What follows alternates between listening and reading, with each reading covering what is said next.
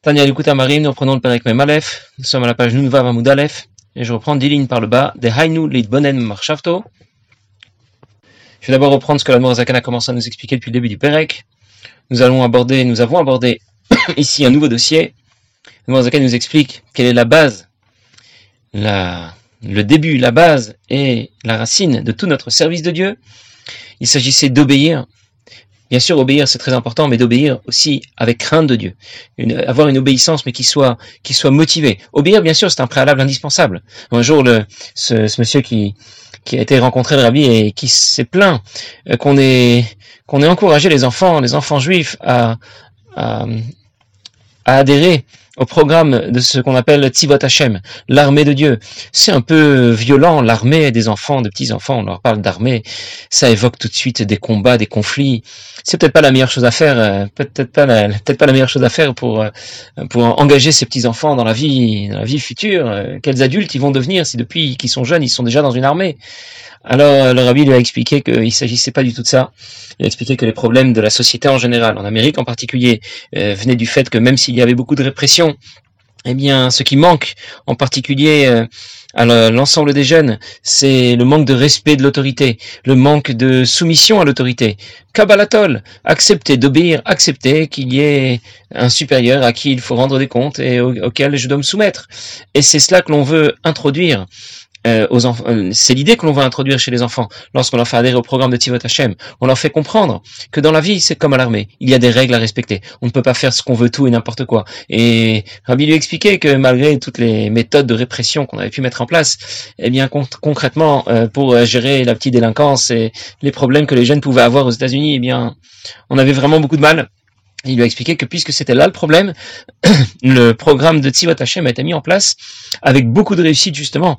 Ça a une influence très positive sur les enfants parce que, lorsqu'un enfant est cadré, lorsqu'il sait qu'il y a une autorité, qu'il doit obéir, eh bien, il ne va plus dans tous les sens. Au contraire, c'est là qu'il se sent heureux. Il sait dans quelle direction il doit aller, il sait à qui il doit obéir et, comme, et, dans, et dans ce cas-là, tout se passe bien. Donc c'est clair qu'il faut obéir. Mais en même temps, ne pas obéir simplement pour obéir ce, que nous, dont nous avons parlé la dernière fois. Obéir, mais de tout son cœur. Obéir avec beaucoup de crainte pour Dieu. Bien sûr, nous, on a beaucoup de mal avec ça parce que euh, il n'y a pas de roi dans notre pays, donc on, on, essaye de s'imaginer un peu ce qui se passerait si on allait rencontrer un roi. Mais concrètement, même si quelqu'un devait rencontrer un président ou un ministre, bon bah, il va pas être plus impressionné que ça. Mais on peut imaginer qu'à l'époque, un roi, c'est quelqu'un qui décide euh, de la vie, de la mort, de tous ces sujets, de ce qui va devenir. et donc, euh, on peut imaginer que les sujets d'un roi avaient vraiment très peur de lui on, peut de toute façon essayer d'imaginer. Imaginez quelqu'un a rendez-vous avec un personnage important. Un roi, un président ou un ministre, peu, importe. Il va pas y aller habillé comme tous les jours. Il va s'habiller convenablement. Il va changer cinq fois sa cravate pour être sûr que c'était bien la bonne, que c'était le bon choix.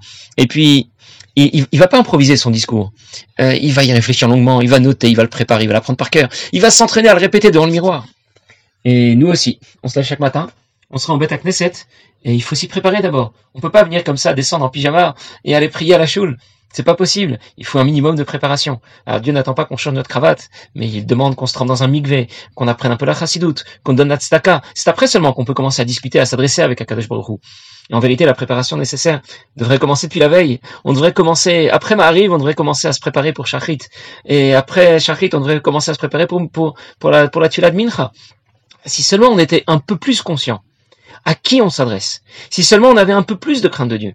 Alors, nous l'avons déjà en nous, cette crainte de Dieu. C'est ce que nous avons vu la dernière fois. Nous l'avons reçu en héritage d'Avot. Mais nous devons l'exploiter et la développer par notre réflexion.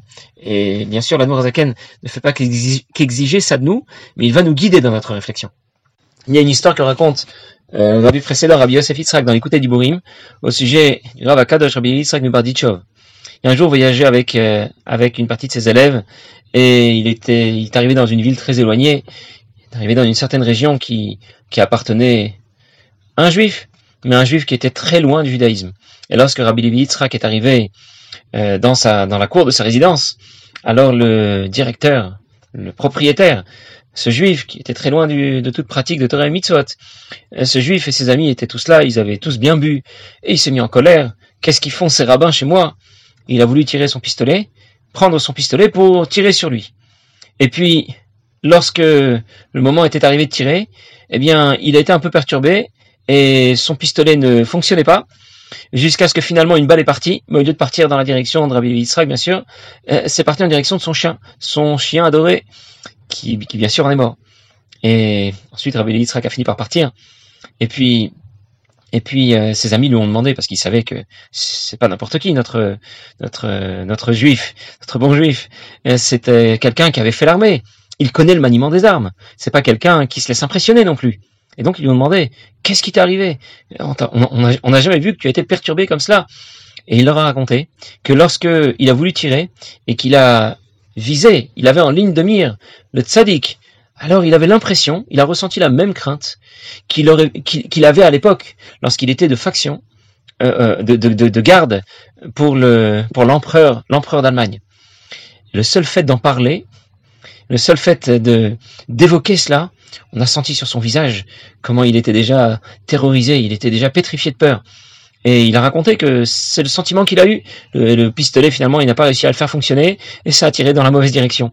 Alors, puisqu'il en avait parlé, ses amis lui ont dit, raconte-nous un peu, comment c'était quand tu étais de, tu étais un garde du corps de l'empereur d'Allemagne? Ça devait être intéressant, tu as dû voir des choses, euh, des choses intéressantes, sympathiques. Raconte-nous un peu. Et il a raconté que lui, il était de garde devant le bureau, devant l'entrée du, du, de l'empereur. Et il racontait que de façon, de façon très, détaillée euh, quelle crainte pouvait avoir un simple adjudant lorsqu'il devait aller voir son capitaine? Quelle crainte avait un capitaine lorsqu'il devait aller voir euh, son supérieur, je sais pas, un général. Je vais peut-être sauter des étapes, c'est pas grave. Quelle crainte avait le général lorsqu'il devait aller voir le chef d'état-major? Et quelle crainte avait le chef d'état-major lorsqu'il devait aller voir euh, le ministre de la Défense, le chef de toutes les armées? Et quelle crainte avait le ministre de toutes les armées lorsqu'il devait se présenter devant le roi? Devant l'empereur lui-même. Alors imaginez un peu que notre adjudant envoie un simple soldat. Il l'envoie chez son capitaine. Il a déjà très peur.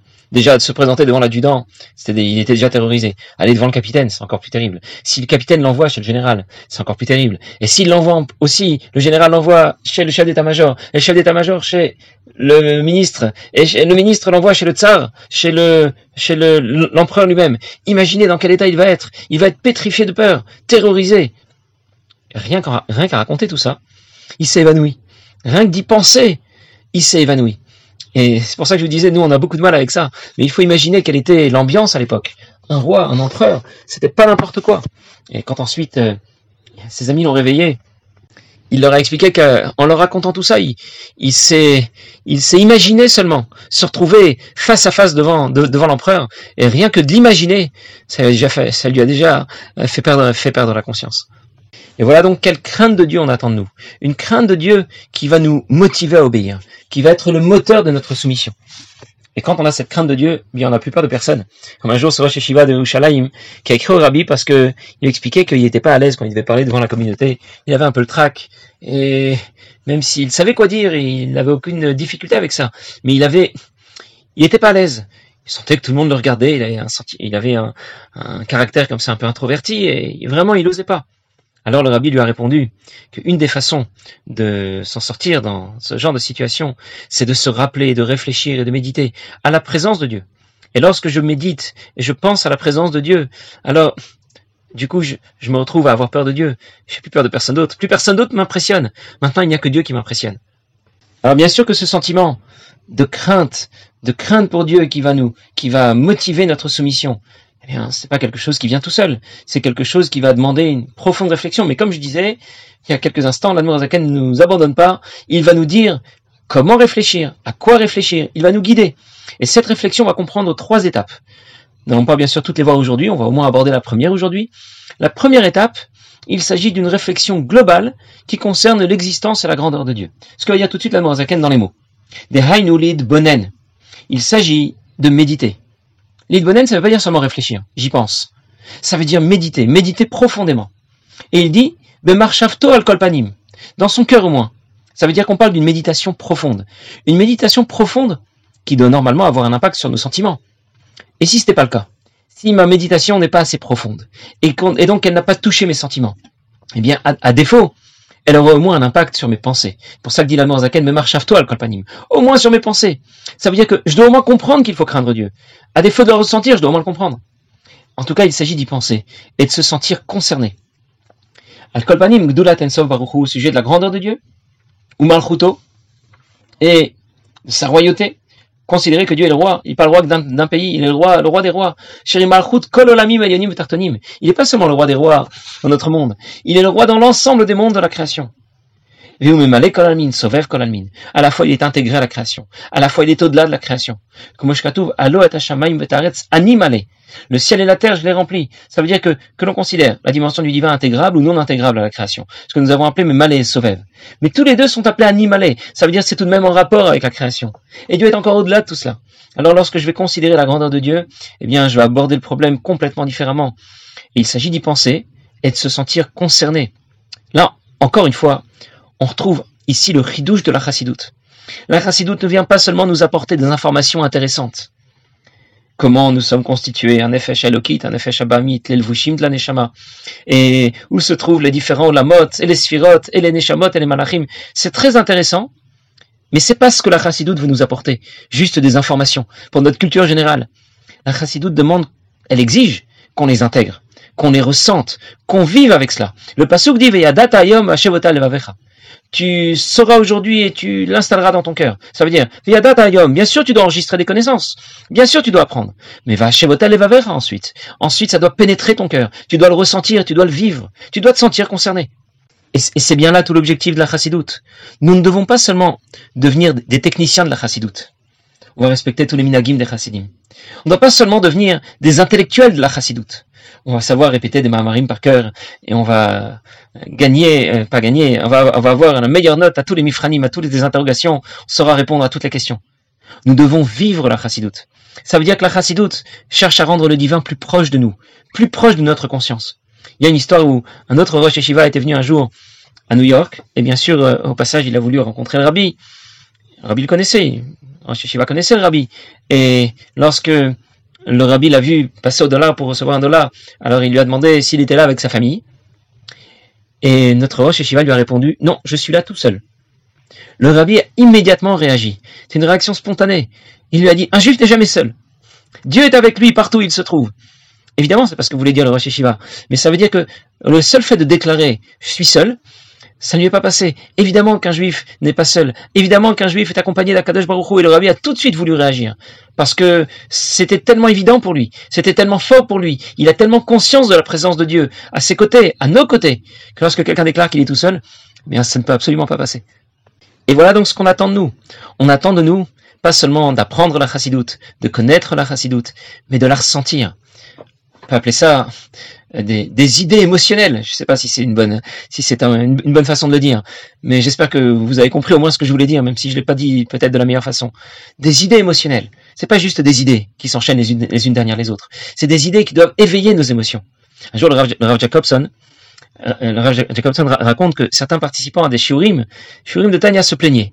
Ils se plaignaient de ne pas comprendre parfaitement le Tanya. Alors il leur a dit, n'êtes pas les premiers à vous plaindre. En Tavkuf Nunchet, un an seulement après que le Tanya a été édité, il y a un groupe de chassidim qui a voyagé chez l'Admorazaken, qui ont été reçus par l'Admorazaken. Et ils se sont plaints. Ils ont dit à l'Admorazaken qu'ils ne comprenaient pas bien le Tanya. Et l'Admorazaken leur a répondu, le Lokrim Chassidava. Pour comprendre un perek de Tanya, il faut écouter un nigun, une mélodie chassidique. La mélodie chassidique est complémentaire au Tanya. Et nous, on se demande, qu'est-ce que ça veut dire Une mélodie? Mais ça va rien m'apprendre, une mélodie. C'est justement là l'histoire. C'est que le Tanya, ce n'est pas seulement pour nous apprendre quelque chose, c'est pour nous faire ressentir quelque chose. Alors même si j'ai peut-être pas tout compris, c'est vrai, mais avec le Nigun, le Nigun va m'aider à intégrer un petit peu tout euh, ce que j'ai appris, et du coup, euh, l'effet positif que le Tanya, que l'étude de la Chassidoute en général, le Tanya en particulier va avoir sur moi sera, sera beaucoup plus efficace. D'ailleurs, l'un de ses participants s'appelait Rabzouche Zimmerman.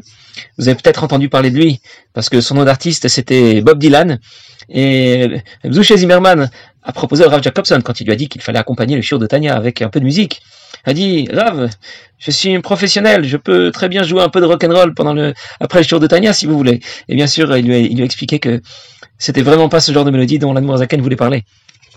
Tout cela pour nous dire qu'on ne nous demande pas seulement d'enregistrer des informations, de réfléchir avec notre cerveau, mais de réfléchir et de ressentir les concepts de la chassidou dans notre cœur. Et la musique, c'est la plume de l'âme. Une mélodie chassidique, ça permettra de réanimer notre cœur, de lui permettre de développer plus de crainte, plus d'amour pour Dieu. Et voilà de quelle sorte de méditation on veut parler là Zaken. Une méditation qui nous amènera à davantage de crainte, une crainte de Dieu qui nous s'inspirera à obéir. Mashpir Greenom, euh, lorsqu'il expliquait ce, passage du Tanya, il racontait l'histoire très connue, l'histoire dont vous avez peut-être déjà entendu parler, un certain juif qui était maître d'œuvre pour le gouvernement, il construisait des fortifications, et une fois qu'il a construit l'une de ces fortifications, l'une de ses, l'une de ses bases militaires, eh bien le tsar Nicolas a voulu voir euh, euh, comment les choses avaient été construites, comment les choses avaient été faites. Après avoir tout visité, euh, notre juif l'a accompagné au cours de sa visite. Il a vu que tout était très bien, et il l'a remercié, et il s'en est allé. Après deux semaines, il reçoit une invitation à venir, à venir jusqu'à jusqu'à Pétersbourg. Alors euh, il rentre, déjà il se demande pourquoi est-ce qu'on l'a convoqué, peut-être que finalement on a trouvé que quelque chose n'allait pas. Donc déjà il commence à s'inquiéter. Puis ensuite quand il arrive dans l'antichambre avant de rentrer dans le bureau, le bureau du tsar, alors il voit défiler devant lui d'autres personnes euh, qui devaient, qui eux aussi attendaient d'être reçus par le tsar. Il voit le ministre du Trésor qui avant de rentrer voir le tsar tremble. Puis ensuite, il voit le ministre de la Défense, qui lui aussi est terrorisé de seul fait de rencontrer le tsar. Il voit comment les uns les autres défilent. Puis lui, il se dit, eux, ils ont peur. Et moi, dans tout ça, je suis encore plus terrorisé. Et puis, finalement, à la fin, à la fin de la journée, on lui a fait savoir que finalement, il n'avait pas besoin, euh, il n'avait pas besoin de rencontrer le tsar et qu'il pouvait rentrer chez lui. Euh, finalement, c'est avéré que pourquoi le tsar l'avait, l'avait convoqué, parce qu'il a vu que lorsqu'il était en sa présence, notre bon juif n'avait aucune crainte de lui. Il lui parlait comme on parlait à un ami, comme on parlait à une connaissance.